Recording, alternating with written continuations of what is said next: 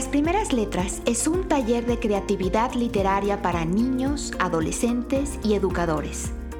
Leemos, escribimos, comentamos y compartimos.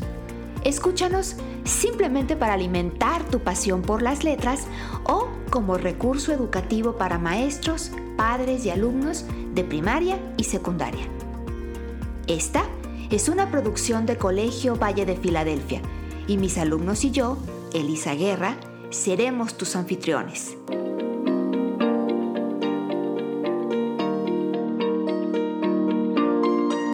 ¿Ya estás listo? Comenzamos.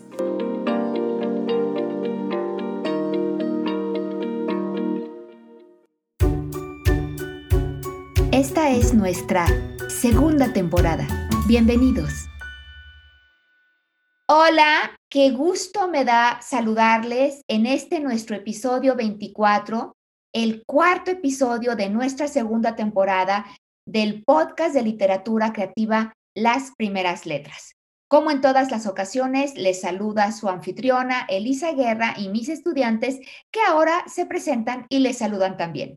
Hola, soy Cita Esfinge. Bienvenidos a un nuevo episodio. Espero que los disfruten de parte de Lucas. Hola, soy Jerónimo. Disfruten del podcast y del episodio. Es un gusto para mí saludarles en esta nueva ocasión. Soy Jorge desde Chile. Muchas gracias. Gracias por acompañarnos. Tenemos todavía eh, algunos de nuestros integrantes que no se han unido a nuestro podcast. Es posible que hayan tenido alguna dificultad con la conexión con el Internet nosotros estamos eh, llevando a cabo nuestro podcast, la grabación de nuestro podcast desde casa, como lo hemos venido haciendo desde el inicio de la pandemia. Entonces, esperemos que en el transcurso de nuestra grabación ingresen eh, quienes nos hacen falta, que son Cairulium y Adrián. Esperemos que así sea. Bien, pues como es costumbre, inicié dando lectura en este caso de un, de un poema, de un, de un texto poético de Pedro Calderón de la Barca. Pedro Calderón de la Barca, como mencioné en ese momento, nació en 1600, murió en 1681, fue un escritor del siglo de oro español y él escribió principalmente obras de teatro. Él era principalmente dramaturgo. Y de hecho, este, esta décima que leí, que justamente de eso se tratará nuestro programa el día de hoy, de aprender sobre las décimas, esta forma poética tan interesante, esta décima que hemos leído es parte de su obra La vida es sueño, que es eh, un, un drama o una comedia seria, como también se le ha conocido, que él escribió desde ese entonces. ¿Qué es una décima? Bueno, pues una décima es una composición poética, es un poema finalmente. Consiste de una sola estrofa que tiene 10 versos, por eso se llama décima. Es una colección de 10 versos. Cada uno de estos 10 versos mide 8 sílabas. Son versos octosílabos que tienen rima consonante. ¿Quién se acuerda de lo que era una rima consonante? Las dos palabras terminaban con el mismo sonido. Por ejemplo, eh, alegría y tontería. Gracias, Jorge, muy buen ejemplo. Entonces, la décima efectivamente tiene versos de ocho sílabos con rimas consonantes o con rimas eh, perfectas, por decirlo de alguna otra manera. A esta décima también se le ha conocido espinela. Y se le conoce también como espinela, que es, un nombre que, no sé, a mí se me hace que suena muy bonito, en honor de otro escritor que, que se llamó Vicente Espinel. Vicente Espinel fue un escritor, sacerdote y músico del siglo de oro español, que nació en 1550 y murió en 1624. La décima ya existía cuando Vicente Espinel comenzó a escribir décimas, pero él eh, transformó la estructura de la décima. Ahorita vamos a, a, platicar sobre cómo es la estructura de la décima. Es muy importante que aprendamos porque justamente, pues nuestro reto para la próxima ocasión será escribir una décima. Ustedes, ¿quién, ¿a quiénes de ustedes les gusta la música? ¿Quién de ustedes toca la guitarra, por ejemplo? ¿O ha visto o ha tenido entre sus manos una guitarra. Pero el que más me gustó fue el piano. Ok, muy bien. Bueno, ustedes saben que en la escuela, Jorge, tú no, porque tú no estás con nosotros, ojalá que estuvieras, pero en nuestra escuela eh, nuestros, nuestros chicos estudian violín. El violín es otro instrumento de cuerdas igual que la guitarra. ¿Cuántas cuerdas tiene el violín? Cuatro. El violín tiene cuatro cuerdas, efectivamente, como ya nos dijo Cairulio. ¿Alguien sabe cuántas cuerdas tiene una guitarra? Seis. Bueno, aparentemente las guitarras tienen cinco cuerdas, pero antes tenían cuatro cuerdas. Este señor del que estamos platicando, Vicente Espinel, que como ya dijimos, no solamente era escritor, sino que también era sacerdote y era músico, fue quien le dio a la guitarra, le añadió la quinta cuerda o la cuerda más grave a las cuatro cuerdas que ya existían en ese momento. Quisiera, eh, ya les platiqué cuáles son las características de las décimas. Quisiera que, le- que leyéramos juntos otra décima más. Esta no es del mismo autor. Esta décima que vamos a leer ahora es de Félix María Samaniego y se llama Fábula de las moscas. Dice así. A un panal de rica miel, dos mil moscas acudieron, que por golosinas murieron, presas de patas en él. Otra mosca en un pastel enterró su golosina. Así, si bien se examina, los humanos corazones perecen en las prisiones del vicio que los domina. Bien, pues esta es otra décima, pero fíjense qué interesante, al mismo tiempo que es una décima, es también una fábula. ¿Quién sabe lo que es una fábula?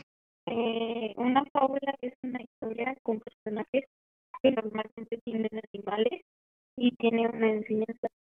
Es correcto. Se escuchó, se escuchó un poco cortado, Lucas, así es que si me permites, voy a repetir lo que dijiste, por si acaso no, no se escuchara bien en nuestra grabación. Lucas nos está diciendo que una fábula es una historia que generalmente tiene como personajes animales y que nos habla de una moraleja, nos da casi siempre una enseñanza. Ahora, las fábulas pueden estar escritas en prosa o en verso. Evidentemente, la que acabamos de leer está escrita en verso. Entonces, es al mismo tiempo un poema, una décima en este caso, y también es una fábula. A ver, Lucas, ¿es- ¿habla? Eh, traje una guitarra y sí tiene seis cuerdas. ¿Trajiste una guitarra y sí tiene seis cuerdas? Ok, estamos viendo, nos estás enseñando una guitarra y tiene seis cuerdas aparentemente. Pues fíjense qué curioso, muchas veces no prestamos atención a las cosas y cuando queremos pues recordar cómo son, no podemos hacerlo como en este caso. Em, con respecto al tema de la guitarra, estaba levantando la mano incansablemente porque cuando yo era pequeño eh, fui a un curso de guitarra, el cual nunca terminé por vergüenza, pero sí, de hecho hasta el día de hoy tengo la guitarra y tiene seis cuerdas. Detalles que uno como que nunca se atreve a... Es como los buses, por ejemplo. ¿Cuántos asientos tendrán? Sí, ese tipo de cosas que normalmente no prestamos tanta atención o no las contamos. Obviamente, quienes tocan una, quienes tocan la guitarra, lo, saben muy bien. Les pregunté cuántas cuerdas tiene un violín y, y Cairulio inmediatamente nos dijo que tenía cuatro, ¿no? Y es porque tocamos el violín, conocemos el violín. Pero cuando nuestro conocimiento es superficial, muchas veces podemos asegurar que una cosa es de cierta manera y resulta que no es así. Entonces, qué, qué buena lección, qué buena lección de estar abiertos. Bueno, pues este señor Vicente Espinel le dio la quinta cuerda. Sería interesante saber cómo fue que apareció entonces la sexta cuerda de la guitarra, de dónde llegó y en qué momento llegó. Así es que bueno, a ver si lo, lo investigamos y en otro episodio lo compartimos. ¿Cómo es que la guitarra adquirió su sexta cuerda?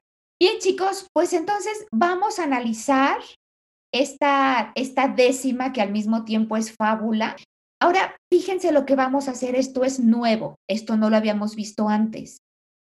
Eh, ustedes se fijan que en la pantalla que les estoy compartiendo, y yo sé que quienes nos escuchan no pueden verla, pero les pido que lo imaginen, hemos marcado con negritas las rimas. ¿Ya la vieron? están marcadas con negritas las terminaciones que riman. Bien, lo que, lo que les voy a pedir que hagamos es que localicemos qué palabra rima con qué otra palabra. Y a cada rima le demos, a cada terminación le demos el nombre de una letra. Por ejemplo, primer verso, a un panal de rica miel. A esa terminación, el, le vamos a, a decir que es la primera rima, es la rima A de la primera letra del alfabeto. A un panal de rica miel. Rima A. Si alguien eh, nos lo puede anotar, escribir ahí mismo la A para que sepamos. Ahora, busquemos en la décima, en todo el poema, en dónde más hay rima A. ¿En qué otro verso hay rima A? Si los encuentran, abran su micrófono y léanme el verso. Pues él y pastel. Exacto. Bueno, creo. Entonces, exactamente. Entonces, en el cuarto y el quinto verso tenemos otra vez la rima A. Por favor, anoten en el cuarto y el quinto verso, presas de patas en él y otra mosca en un pastel. Ahí es donde está la rima A, en el primer verso, en el cuarto verso y en el quinto verso. Ahora, vamos con la segunda rima, con la segunda terminación. Dos mil moscas sacudieron. Aquí es eron. Vamos a llamarle a esta rima la rima B. ¿Dónde más hay esta misma terminación? Eron. Que por golosas muri- murieron. Muy bien, que por golosas. En el ¿Hay algún otro más? creo que no. Entonces la rima B está nada más en el segundo y en el tercer. Entonces ya sabemos que en el verso 4 y el verso 5 tenemos rima A, así es que nos vamos al verso 6, que es enterró su golosina. Aquí la terminación es ina. Esta sería nuestra terminación o nuestra rima C. ¿En dónde más hay rima C? Lucas, ya las pusiste tú, las tres rimas C que tenemos. ¿Nos puedes decir cuáles son los otros dos versos que terminan igual en ina? Sí, es examina y domina. Y ya nada más nos queda otra, otra terminación que sería nuestra rima D, que es los humanos corazones perecen en las prisiones. Entonces, la estructura de la, de la décima, como nosotros la estamos viendo ahora, A, B, B, A, A, C, C, D, D, C. Esa es la estructura de las rimas de la décima. Sí, me pareció muy interesante este tema de las décimas. Eh, una muy bonita manera de ilustrar eh, muchos pensamientos y también de estar ahí un buen tiempo pensando en nuestros escritos. Y además da para reflexionar que en el término técnico, nuevamente, la antipoesía es básicamente lo opuesto a una décima ya que la antipoesía bueno, es más rupturista, es más libre, por decirlo. Entonces son cosas que dan para no solamente escribir, sino también para pensar eh, acerca de lo mismo. Muchas veces he ido a distintas ceremonias religiosas antes de la pandemia, antes de la pandemia, ojo, ojo ahí que después me van a denunciar y van a llegar mil policías a mi casa. Eh, y habían novenas. ¿Tendrá algo que ver con, con, las décimas, las novenas? ¿Dices tú en las iglesias? Sí, siempre, por ejemplo, había eh, una que decía, por ejemplo, novena al Sagrado Corazón de Jesús. ¿Tendrá okay. algo que ver con las décimas?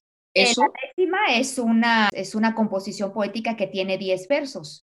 Décima viene de que tiene 10. En este caso, lo que tú nos mencionas, las novenas o los novenarios, suelen ser eh, nueve días que se ofrecen alguna intención en particular. Por ejemplo, cuando, eh, cuando una persona muere, por lo menos aquí en el caso de México y en la Iglesia Católica, suele, suele decirse que el novenario comienza en tal día, en tal iglesia, y eso quiere decir que habrá nueve misas, una cada día, que se ofrecerán por la intención de del difunto, de la persona que falleció. Entonces, en ese caso, novenario o novena serían nueve días. No tiene que ver con la figura, con la composición poética, pero sí el, el nove de nueve. Lo que sí eran, eran textos. De hecho, eh, fue en la iglesia del Padre Pío. Y abajo decía, nota, esta novena era eh, recitada todos los días por el Padre Pío, por las personas que le, le pedían interceder eh, ante Dios. Eh, de cualquier manera, eh, parece más bien como una cuestión devocionaria, quizá como, como oración, Exacto. ¿no? Que, que seguramente tendrá que ver más que nada con, con cuántos, yo no sé, tendría que investigarlo, Muy Jorge. interesante. Es- está Un tema interesante. porque, porque llama, a ti te llamó la atención. Yo no creo que tenga que ver propiamente con el texto en sí, con la oración en sí. Eh, amén, vamos, que tuviera nueve versos o alguna cosa así, la oración, no lo creo. Yo creo que más bien tendría que ver con el número de días. Pero recuerden que a mí no me tienen que creer todo lo que yo digo porque yo no lo sé todo, ¿no? Y, lo que me gusta de este podcast es que aunque siempre tenemos un tema sobre el cual vamos a platicar, pues resultan otros temas, resultan otras cosas, surgen otros, otros tópicos de conversación eh, a raíz de lo que estábamos platicando anteriormente. Pero antes de eso, Jorge, tú estabas diciendo que la antipoesía es rupturista y que sería lo opuesto a la décima. Bueno, sería lo opuesto a la décima y en realidad a la poesía formal, a la, a la poesía que tiene formas precisas, ¿no? La décima es, es una forma y si, y si sientes que es una forma estricta, espérate a que lleguemos a conocer el soneto, ¿no? Eh, ya hablaremos del soneto más adelante, pero primero quería acercarlos a, a una forma poética eh, no tan estricta todavía para que, bueno, pues comencemos a aprender un poco más de, esta labor eh, de ser poetas. Me parece muy interesante, Jorge, que si queremos romper reglas, sea porque las hemos conocido, porque sabemos acatarlas y porque a lo mejor decidimos creativamente eh, hacer nuestro, nuestro trabajo poético por otro lado. Algo así como, como aquellos pintores eh, modernistas que, que de alguna manera también fueron rupturistas con las normas del arte clásico. ¿Recuerdan cuando les traje aquellas postales del Museo del Louvre en Francia, que eran, eh, eh, eran prácticamente todas obras de Leonardo da Vinci o de la época de Leonardo da Vinci, y que eran muy diferentes a las postales que les traje del, eh, del MoMA, del Museo de Arte Moderno de Nueva York? Ahí- Kairuliu nos está enseñando en la cámara su, su postal, me da mucho gusto que todavía la conserves. Entonces, tengo guardada en un cuaderno. Tú también la tienes guardada. Muy bien, me da muchísimo gusto que las, que las sigan guardando. Y sí, em, muchas veces cuando, cuando críticos del arte moderno han visto las obras de arte moderno, eh, hay, hay quienes dicen, esto es arte, si esto lo podría hacer un niño de kinder, ¿no?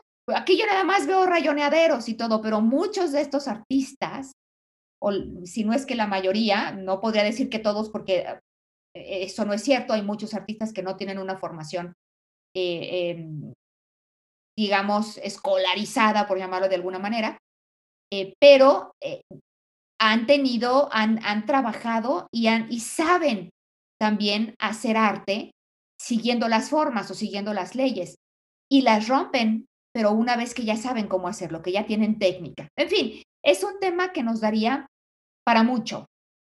Pero sí, em, te tengo además otra sorpresita, Jorge. Resulta que en tu país hay una mujer, bueno, me parece que ya, sí, ya falleció, por supuesto, que escribió y que incluso tiene un, eh, un libro que se llama eh, Autobiografía en décimas o alguna cosa así.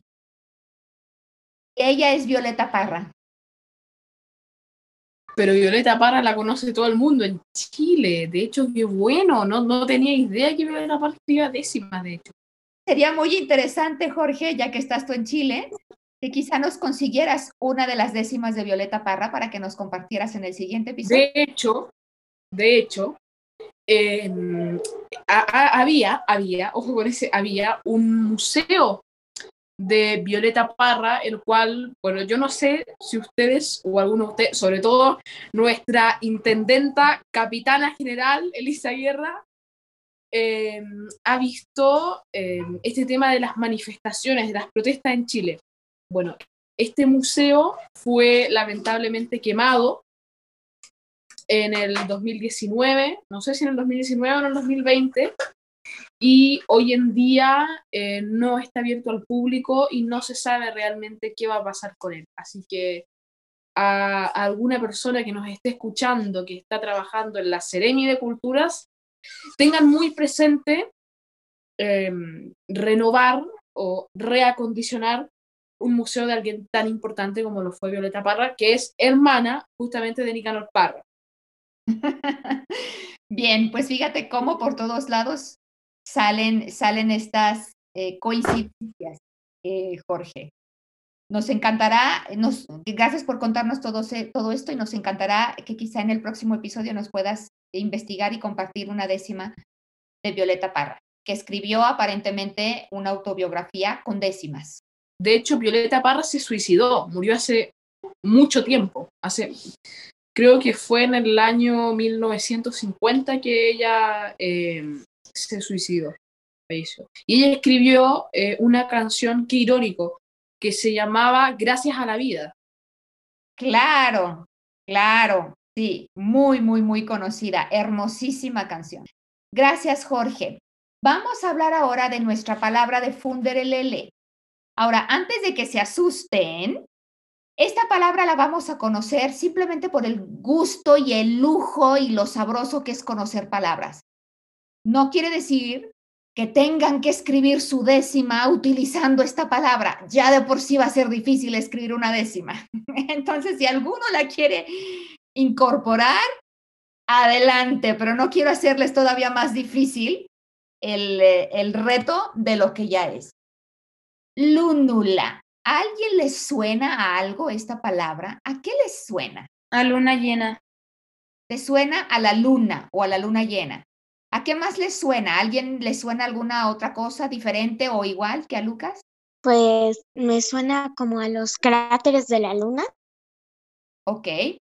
Bueno, entonces les está sonando algo que tiene que ver con la luna. Jorge. A mí, eh, bueno, mi sección favorita es Funderelele, porque, a ver, se sale con cada cosa que es inimaginable, pero es tan, bueno, me explota la cabeza. Realmente, fantástico, fascinante, como diría. A mí me suena a algo más místico, no sé por qué, pero como algo de alguna religión, pero algo como, no sé, oscuro, como algún ritual, por decirlo así, un ritual de América Latina. Wow, bueno, pues ahora sí que la imaginación me encanta que está por los cielos y en este caso por los cielos nocturnos.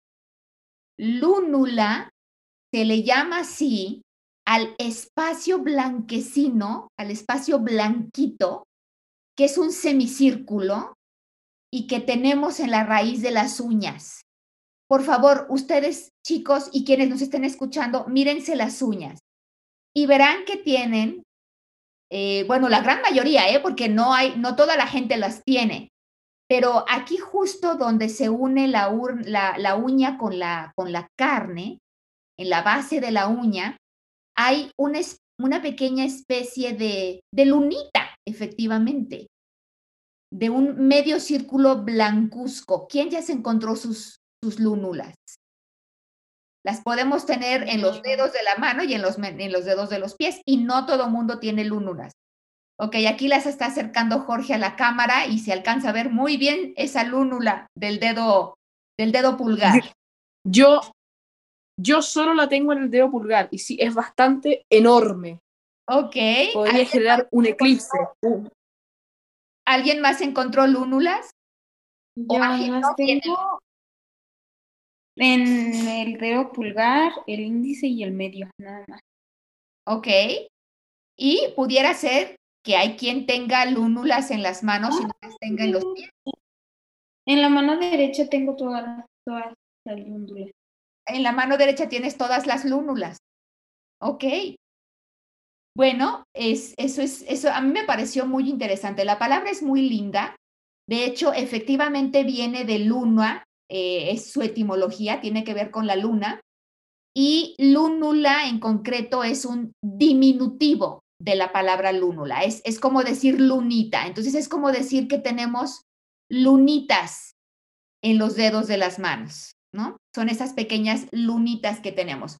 Este, este es una de las de mis palabras favoritas y aparentemente también lo es de, la autora de Funderelele, de Laura García Arroyo, quien dice que además le encantan las esdrújulas, así es que de por sí, lúnula que es esdrújula, y que además a ella le gusta mucho la luna, entonces eh, tenía todo para convertirse en una palabra favorita.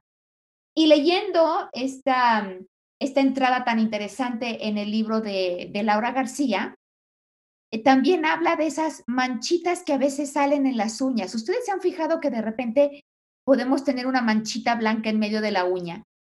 Obviamente la uña sigue creciendo y, y eventualmente sale, ¿no? Nos las vamos cortando y estas manchitas van desapareciendo. ¿Las, ¿Las han visto? ¿Alguno de ustedes se ha dado cuenta de que tenemos estas manchitas a veces en las uñas? No, no la, la había puesto. atención. Bueno, pongan atención porque solemos tener de vez en cuando algunas manchitas blancas que nos aparecen en las uñas, pero que son temporales. Bueno, resulta que estas manchitas en las uñas también tienen un nombre que no tiene nada que ver con la luna. Y tampoco tiene que ver con la palabra que normalmente, con el, con, eh, no con la palabra, con el significado que normalmente le atribuimos a esta palabra. ¿Saben cómo les llaman? Se les llaman mentiras. Me hizo mucha gracia aprender esto. Lúnula, la pequeña lunita que tenemos en la base de la uña, y mentira, las pequeñas manchitas temporales que aparecen y que después desaparecen en nuestras uñas. ¿Alguna palabra que se les ocurra que conozcan que venga de luna también? Lunática, Lunática o lunático, es justo la palabra que yo iba a decir. ¿Y qué significa? ¿Qué es alguien o qué- cómo es alguien? es una persona. Mi mamá. No, no, no, no, no, no, no. Em, lunático, creo que es como una persona eh, como la luna, o sea que cambia mucho, como una especie de bipolaridad, por decirlo así, que de repente está la luna llena, después cuarto creciente, cuarto menguante, entonces como que cambia mucho sus estados de ánimo. Exactamente. Y Cairulium también nos estaba haciendo una seña aquí en la cámara, nos hacía esta, esta seña que significa es alguien que está loco. No, también se ya, No, no tu mamá, ni mucho menos, Jorge, pero Cairulium, ¿quieres decir algo? está, está loca de alegría y de paz, a pesar de todo. Bueno, yo no sé si sea, pero a mí se me ocurre como alucinar. Se oye muy similar. ¿Por qué no, por qué no buscan en su diccionario etimológico quienes lo tengan a la mano si es que la palabra alucinar tiene algo que ver con la luna? Pues parece ser que viene de más bien de, de luz, de lúcere y tiene que ver con soñar. Pero qué interesante. Qué interesante, Lucas. Bien, pues hoy aprendimos sobre las décimas o espinelas y cuál- cuáles son sus características.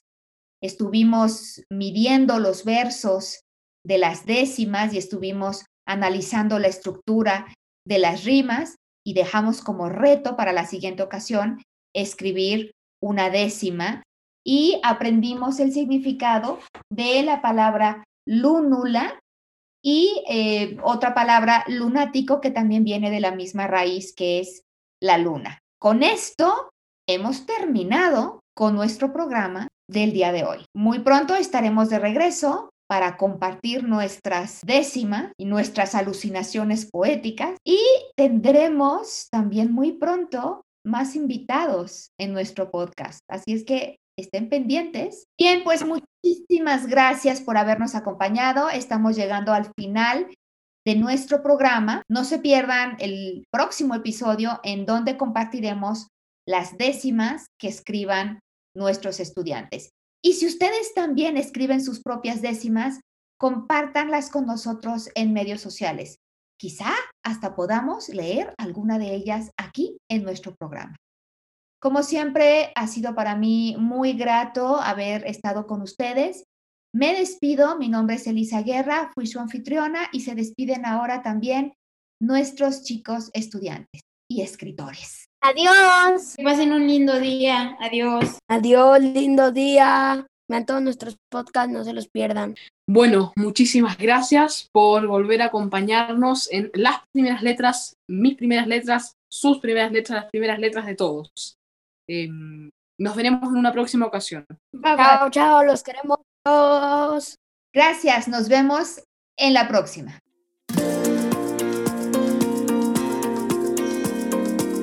Gracias por haber escuchado este episodio de Las Primeras Letras. En nuestra página web, lasprimerasletras.org, encontrarás planes de clase para cada programa y enlaces a nuestros medios sociales. Si te gustó lo que escuchaste, por favor, suscríbete a nuestro podcast y conviértete, como nosotros, en un embajador de las letras. Porque estamos convencidos de que todo niño tiene la semilla de la genialidad. Hasta pronto. Soy tu anfitriona, Elisa Guerra.